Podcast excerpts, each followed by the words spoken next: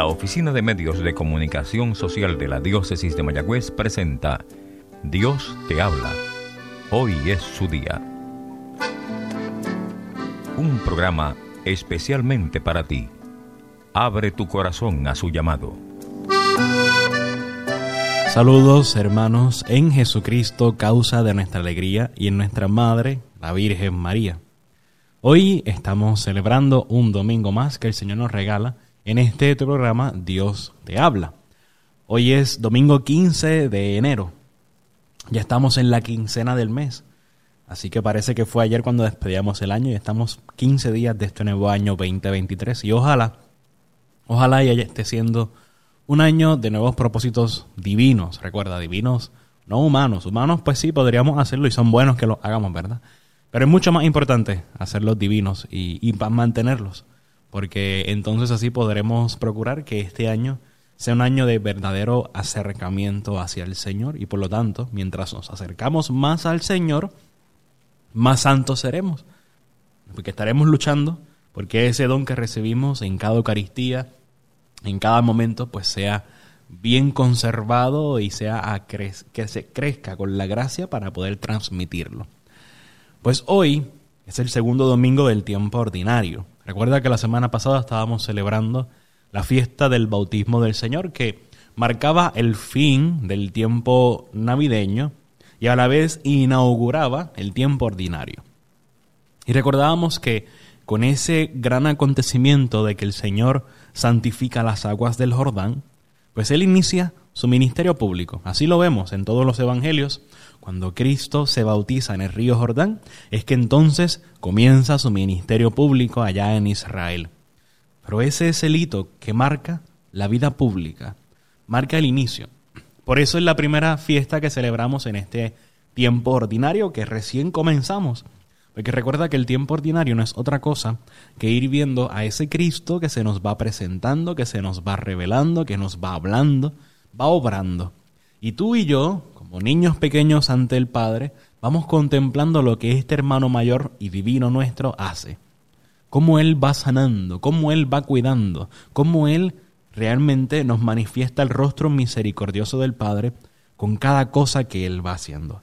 Esa es la maravilla del tiempo ordinario. Así que fíjate cómo la iglesia va estructurando este tiempo ordinario. Nos presenta primero el bautismo del Señor, para también recordar cuál es nuestra vocación. Y es que somos también bautizados. Y por lo tanto el bautismo conlleva que somos, no solamente nos llamamos, sino que realmente somos hijos de Dios por la gracia bautismal. Somos hijos de Dios porque hemos sido incorporados a Cristo. Somos otro Cristo. Ese bautismo, que recuerda que literalmente bautizar significa sumergir, pues conlleva que nosotros nos abneguemos, nos reduzcamos a tal punto de que desaparezcamos de la escena para que el que se manifieste, el que hable, el que piense y el que actúe sea Cristo a través de nosotros. Esa es nuestra vocación. Y por eso la iglesia iniciaba la semana pasada este tiempo ordinario de la mano del bautismo del Señor. En este domingo pienso que se nos puede podemos destacar de la liturgia el tema de la vocación. La vocación, que no es otra cosa que una llamada. La llamada que Dios nos hace a ser sus discípulos, a ser sus testigos, pero siempre testigo a imagen y semejanza del verdadero y único testigo que es Cristo del verdadero y único mediador que es el Señor. Por lo tanto, tú y yo lo que tenemos que hacer en este día es reconocer nuestra participación en esa vida de Cristo que nos lleva a participar de todo lo que Él hace. Y por lo tanto, iremos viendo que según Él va manifestándose en este tiempo ordinario, pues tú y yo tenemos que imitarlo. Tenemos que ver en cada domingo que vayamos celebrando y hacer un examen de conciencia, qué está haciendo el Señor y cómo yo lo imito, cómo yo imito eso que Él está haciendo. Y así poco a poco ir configurándonos, así poco a poco ir acercándonos. Así que hermanos, vamos a escuchar hoy el Evangelio que no es tomado de Mateo. Hacemos una excepción y se nos presenta el Evangelio de Juan en este segundo domingo del tiempo ordinario que también es el domingo de la palabra de Dios. Importante. Recuerda que el Papa Francisco hace unos años atrás pidió que el segundo domingo del tiempo ordinario fuera el domingo de la palabra de Dios para recordar la centralidad de esa palabra en la vida del discípulo, o sea, en la vida tuya y mía. Así que vamos a escuchar el Evangelio tomado de San Juan capítulo 1 versículos 29 al 34. Juan Bautista vio acercarse a Jesús y dijo, Este es el Cordero de Dios, que quita el pecado del mundo. A él me refería cuando dije, Después de mí viene un hombre que me precede, porque existía antes que yo. Yo no lo conocía, pero he venido a bautizar con agua para que él fuera manifestado a Israel. Y Juan dio este testimonio. He visto al Espíritu descender del cielo en forma de paloma y permanecer sobre él. Yo no lo conocía, pero el que me envió a bautizar con agua me dijo, aquel sobre el que veas descender el Espíritu y permanecer sobre él, ese es el que bautiza en el Espíritu Santo. Yo lo he visto y doy testimonio de que Él es el Hijo de Dios. Palabra del Señor, gloria a ti, Señor Jesús.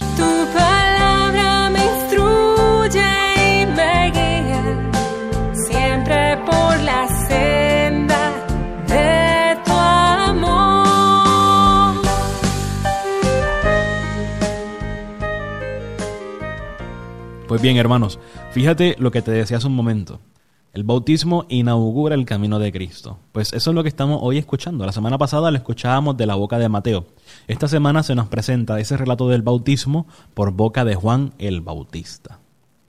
Y fíjate las diferencias de los dos relatos. Aquí él está narrando, digamos que ya lo que pasó. En Mateo teníamos lo que realmente estaba pasando en ese momento. Aquí digamos que es ya más como esa reflexión posterior de Juan el Bautista. Pero algo muy importante.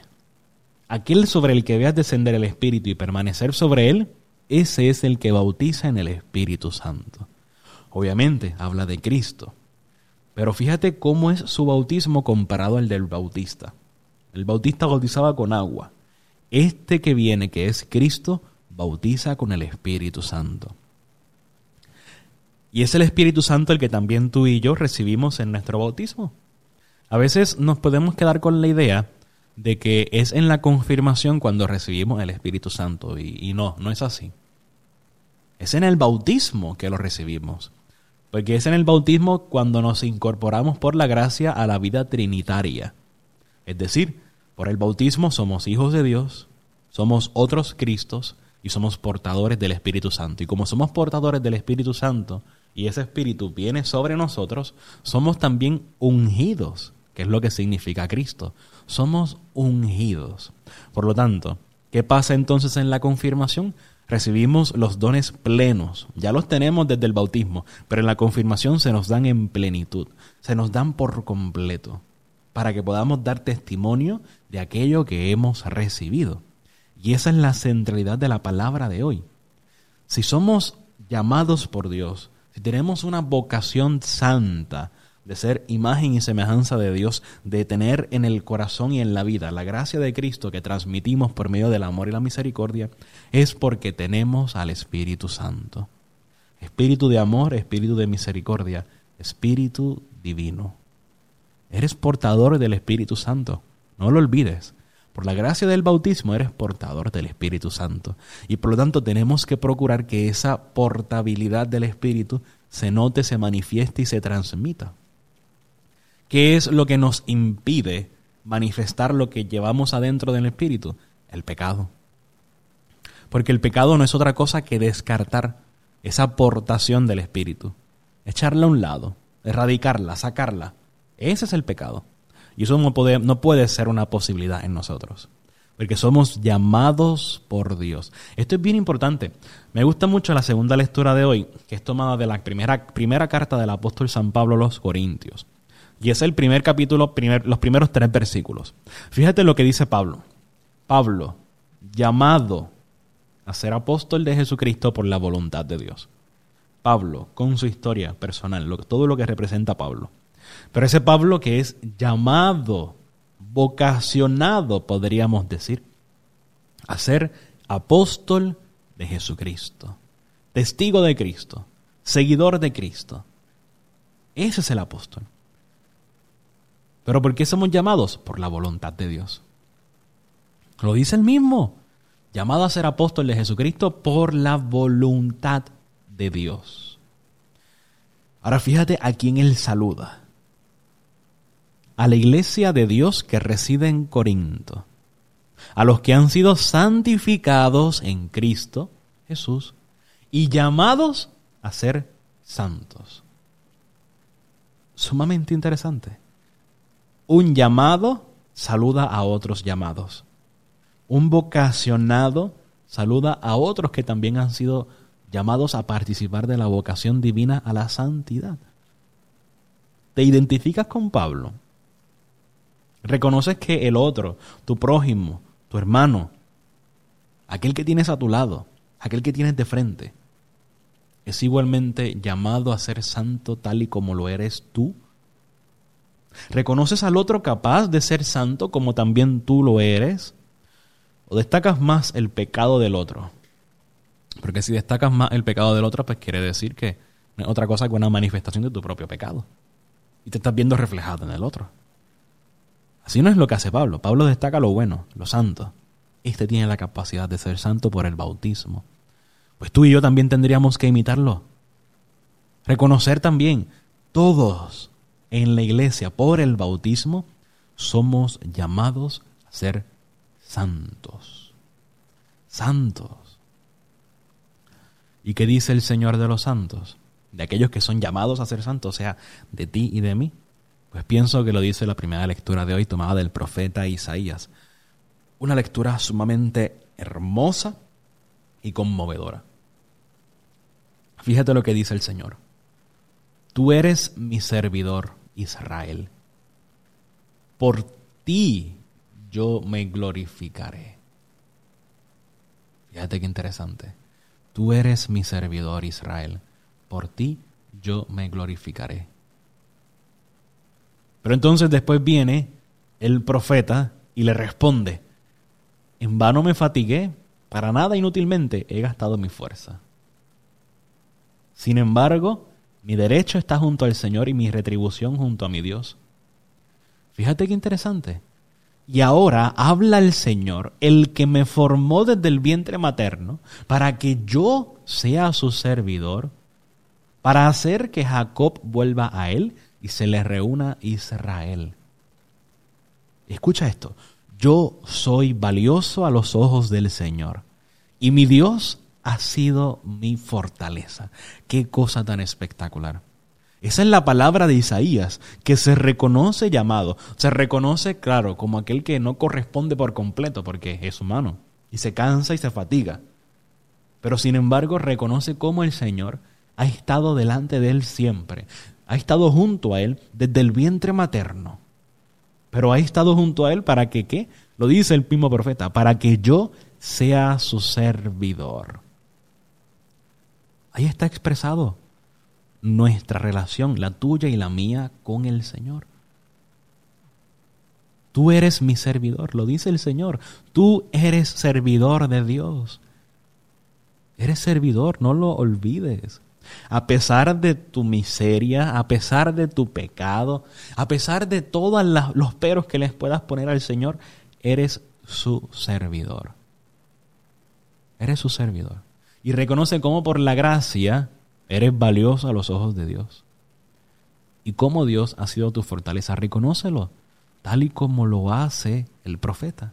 Y entonces cuando con humildad reconocemos que por la gracia podemos tener una comunión con Dios, entonces decimos junto con el profeta, que es la última parte de esta primera lectura, es demasiado poco que seas mi salvador, que seas mi servidor, para restaurar las tribus de Jacob y hacer volver a los sobrevivientes de Israel. Yo te destino a ser la luz de las naciones para que llegue mi salvación hasta los confines de la tierra.